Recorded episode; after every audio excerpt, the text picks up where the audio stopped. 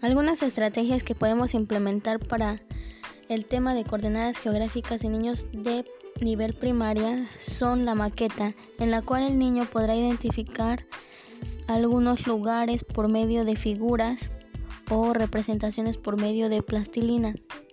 Otro puede ser un video en el cual se puede realizar un tour virtual y además en el cual se le muestre la historia de cómo antes se calculaban las coordenadas geográficas o cómo hacían las personas para ubicarse.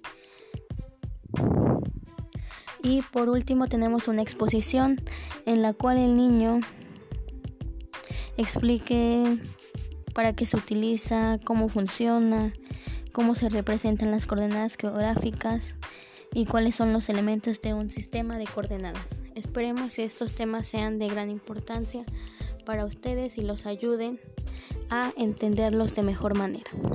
Muchas gracias. Hasta luego.